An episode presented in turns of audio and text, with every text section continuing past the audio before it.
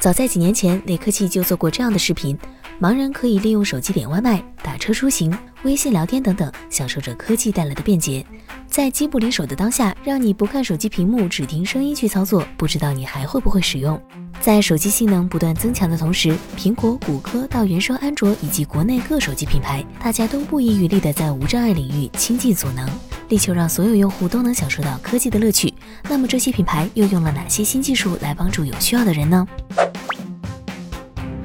与普通人相比，残障人士在使用手机的方式上可能没有那么多样化。在确立了屏幕交互的主导地位后，视障人士的手机使用体验可以说是大打折扣。以前按键手机时还能通过实体按键实现盲打，但随着实体按键的消失，语音和手势触控成为了视障人士仅存的手机交互方式。很早以前，谷歌、苹果、微软与各大手机品牌都在系统中加入了语音朗读功能，也就是如今在 iOS 中看到的旁白，或是 Windows 中的讲述人，可以将屏幕中选中的文本读出来，并配合专门的操作实现交互。但语音朗读功能只能支持普通的文字识别，遇到图片情况下，旁白根本不知道这个按钮或图片对应的内容是什么，自然也没办法将它读出来。而视障人士最终听到的，只能是没有任何意义的按钮、按钮、图片、按钮、图片、图片。但这里依然有两个品牌需要表扬，那就是苹果和锤子手机。在无障碍方面，苹果可谓是做到了自己能力范围内的极致。不仅 App Store 有严格要求，就连自己的网站软件中都有着完备的旁白文本，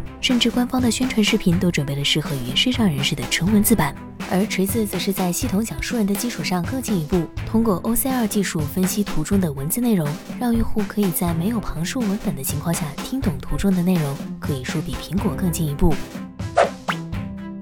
但对于视障人士而言，让他们听见屏幕内容仅仅是个开始，如何让他们高效的输入内容，依然是各大品牌需要努力的方向。可能有人会说，语音输入，确实，现在高识别率的语音输入在很多场合都可以派上用场。但仔细一想，便能发现端倪，我们总有些不方便说话的时候。至于手写输入，则更加不切实际。不是说不看屏幕就写不了个字，手写输入写的依然是基于视觉的文字，而不是盲文。Talkback 等朗读功能也可以实现无障碍输入，但输入效率显然低得令人发指。针对这种情况，谷歌就推出了一款 Talkback 盲文键盘，它将手机屏幕分为了六个触控区域，每个区域都是一个大按键。使用时通过组合键来输入指定字母，并通过手势进行光标操作。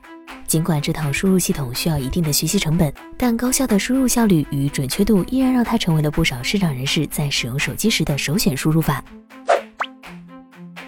根据我国统计，截至二零零六年四月，我国共有两千零四万人患有听力残疾，言语残疾也有一百二十七万人。他们有的听不见外界的声音，有的则无法用声音表达自己的意见。虽然他们可以通过肢体语言或文字交流，但难免会遇到困境，比如听障人士无法像普通人一样接听电话，以及语言障碍人士在打电话时有口说不出。针对前者，谷歌其实有一套完整的解决方案，基于本地的完全离线的机器学习。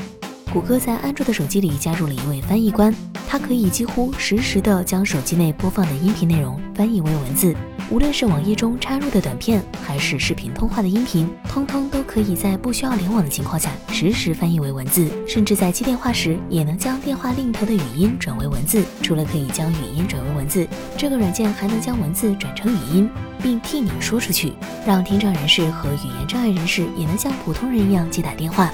除了谷歌，其实国内还有一家互联网公司在这个领域做出过相关的努力，那就是饿了么外卖。大家应该还记得之前一位患有语言障碍的外送员通过短信提醒客户的例子，饿了么随后就上线了相关的无障碍功能，让语言障碍人士也能更加平等的工作。可否认的是，在无障碍领域，我们做的还只是皮毛而已。普通人难以想象残障人士在使用数码产品时遇到了哪些困难，残障人士也无法想象普通人在数字时代有多么自在。更重要的是，因为话语权的不对等，我们过去一直在漠视无障碍相关问题。但当数字生活以新基建的身份成为常态，这些享受了基建待遇的企业，是不是也应该背负起自己相应的社会责任呢？希望有一天，残障人士也能像你我一样，能全面感受到科技的美好与乐趣。以上就是本期视频的全部内容，欢迎留言评论，喜欢还请给个一键三连，我们下期再见。